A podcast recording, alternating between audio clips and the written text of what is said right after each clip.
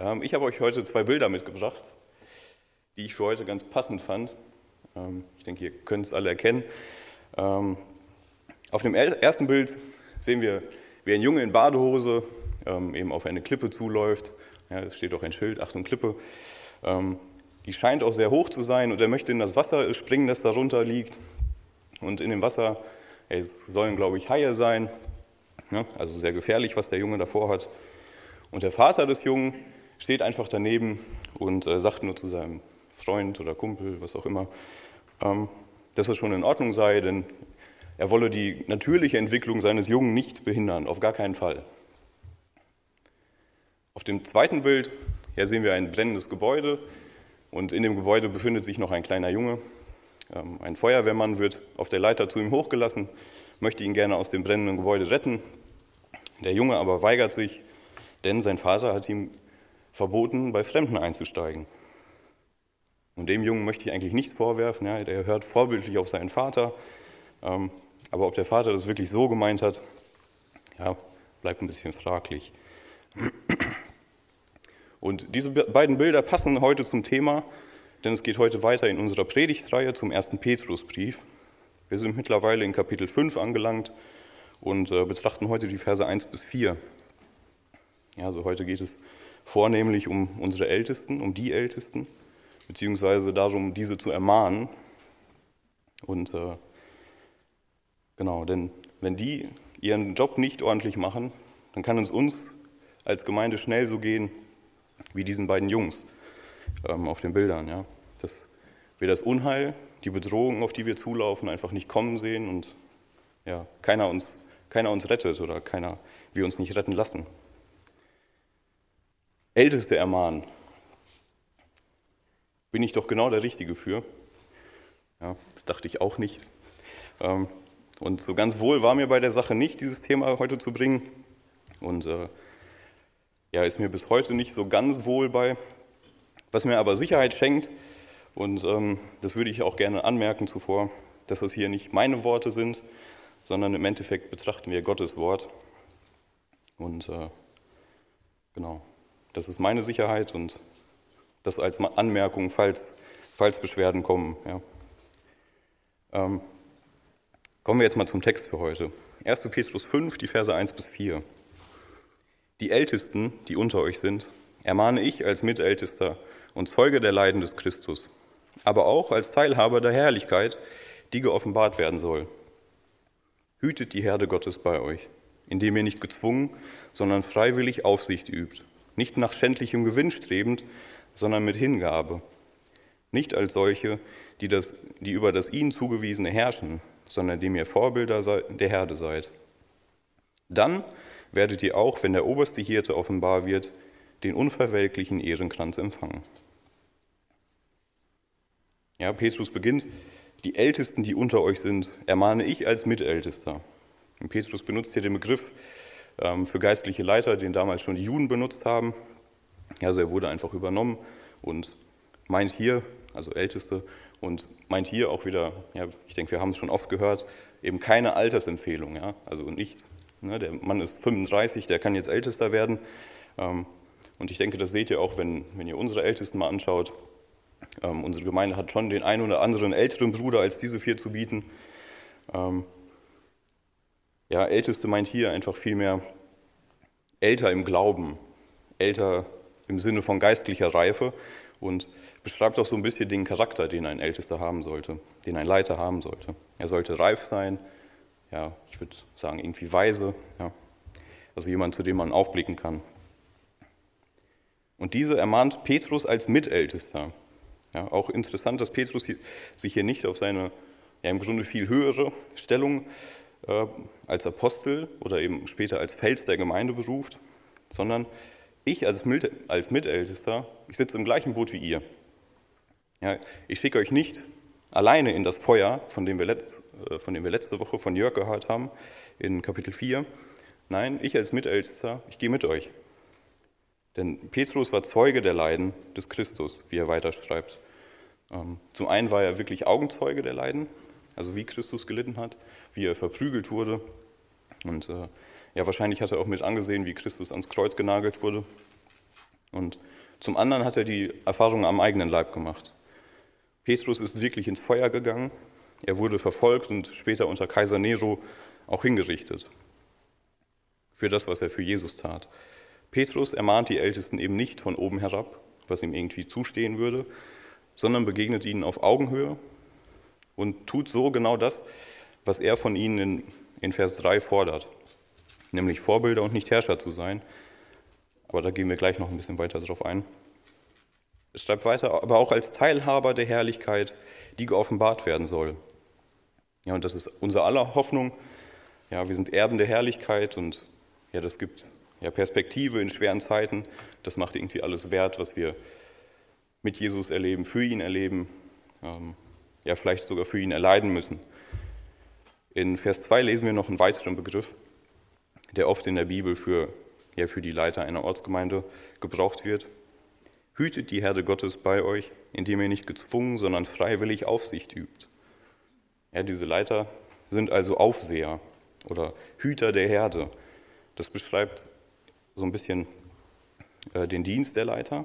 Ja. Sie sollen Aufsicht üben über Gottes Herde, sie sollen Hirten sein im Endeffekt.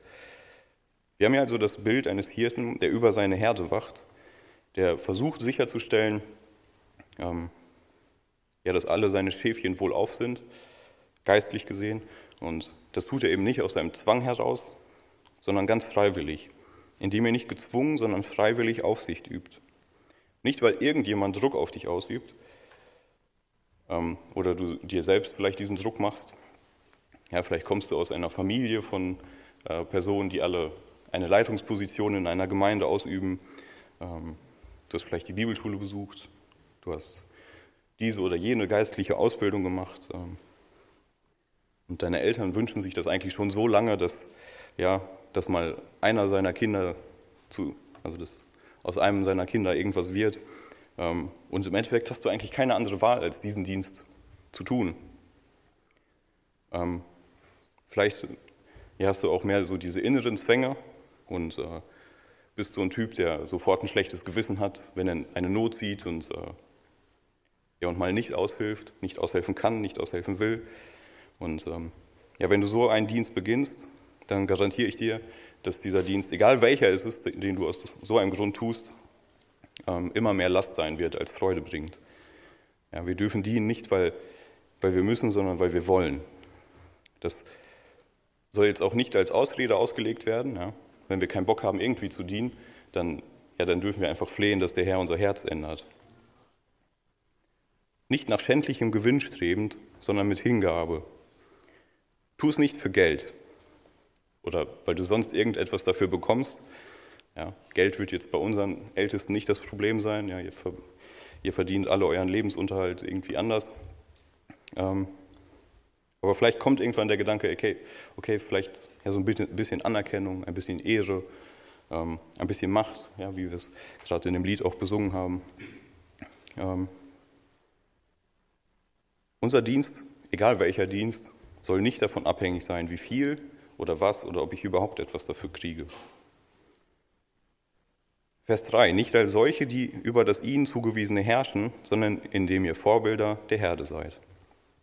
Wir alle sind als Diener berufen und nicht als solche, denen gedient werden soll.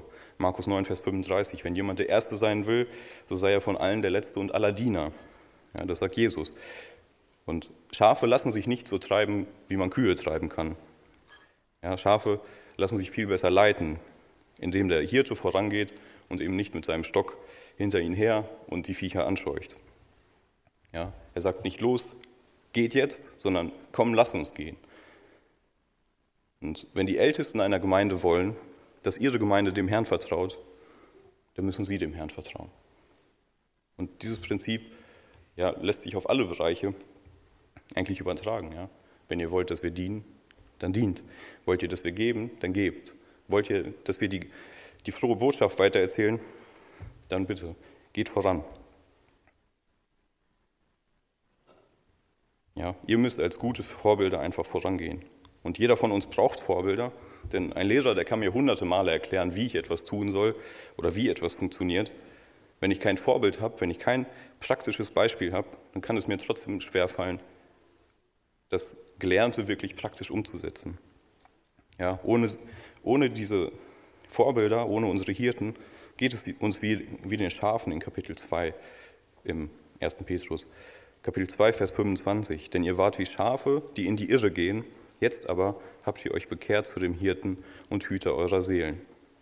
Ja, das ist einfach die Tendenz von Schafen. Das ist unsere Tendenz. In die Irre zu gehen, sich zu verlaufen, in unser Verderben zu verlaufen. Und deshalb brauchen wir unsere Hirten. Und Jesus ist der oberste Hirte. Unsere Ältesten sind eigentlich nur seine Unterhirten, die sich ihm zur Verfügung stellen und in seinem Namen den Hirtendienst ausüben. Jesus ist der Hirte, es ist seine Herde, er ist der Eigentümer. Die Unterhirten sind eigentlich nur Verwalter. Und als Leiter einer Gemeinde oder einer Jugend, ähm, einer, einer Teenie, einer Kinderstunde, eines Hauskreises, auch als Vater, ja, als Hirte deiner Familie, dürfen wir das nicht vergessen. Ja, es ist nicht deine Gemeinde, es ist nicht deine Jugend, deine Teenie, deine Kinderstunde, dein Hauskreis und eben auch nicht deine Familie in diesem Sinn. Jesus gehören alle Kinder Gottes. Er ist der Eigentümer. Er hat jeden von uns teuer erworben durch sein kostbares Blut. Wenn ich diese meinen Gedanken, ja, meine Gemeinde, meine Jugend, meine Familie trotzdem ziehen lasse, kann das wieder dazu führen, dass, dass ich nicht mehr Diener, sondern Herrscher werde. Ja, dann geht es um mich. Ich baue mir mein kleines Reich und das Problem dabei ist, keiner braucht mehr von dir. Keiner braucht mehr von irgendwem hier aus, aus diesem Saal. Keiner braucht mehr von Eduard, mehr von Gerd, mehr von Johann oder von Paul. Wir brauchen mehr von Jesus. Um ihn muss es gehen, denn es ist seine Herde. Jetzt kommt eigentlich die Frage bei mir auf, wieso sollte jemand diesen Dienst tun wollen? Wieso sollte jemand den Wunsch haben, das wirklich zu tun? Wenn es das ist, was es erfordert, wenn das die Herausforderungen sind, ein kleiner Teil der Herausforderungen, wenn ich diese Verantwortung tragen muss, wieso, wieso soll ich das wollen? Dann werdet ihr auch, wenn der oberste Hirte offenbar wird, den unverwelklichen Ehrenkranz empfangen. Ja, wir als Kinder Gottes sind alle auf dem Weg zu unserem Vater im Himmel und er will Gemeinschaft mit uns und uns einfach für das belohnen, was wir auf dem Weg zu ihm für ihn tun. Und hier an dieser Stelle, und ich habe gelesen, es soll die einzige Stelle sein, an der das so erwähnt wird, ähm, es scheint, als hält er eine besondere Belohnung bereit für treue Leiter, für treue Älteste. Und was auch immer dieser unverwelkliche Ehrenkranz sein mag, ja, denn genau, keiner weiß, was, ähm, was Petrus damit meint. Und äh, ja, ich kann dazu nur sagen, Gott ist kein geiziger Gott. Gott ist kein billiger Gott. Und deshalb wage ich auch zu behaupten, dass diese Belohnung nicht billig sein wird. Ja, und das ist einfach Motivation, Hoffnung und Hilfe für euch Älteste, ähm, treu zu bleiben. Genau. Unsere Ältesten hätten wir jetzt erstmal abgearbeitet. Ähm, für uns soll einfach ein kleiner Blick in, in Vers 5 heute ausreichen. Ordnet euch den Ältesten unter. Ja, die Ältesten müssen Männer sein, denen man folgen kann. Wir müssen aber genauso gut bereit sein, diesen Männern zu folgen. Auch wenn ich vielleicht der Meinung bin, okay, der Weg muss eigentlich in eine andere Richtung gehen. Wenn der Weg der Ältesten eben nicht gegen Gottes Wort spricht, dann geh mit. Vertraue seinen Unterhirten. Unterstütze sie in ihrem Dienst, ehre sie und bete für sie. Genau. Da wir heute den ersten Advent haben ähm, und die Adventszeit auch immer so eine Wartezeit beschreibt, ähm, genau, darf ich euch sagen, es geht nächste Woche weiter. Ihr dürft gespannt sein ähm, auf den Abschluss vom ersten Petrus.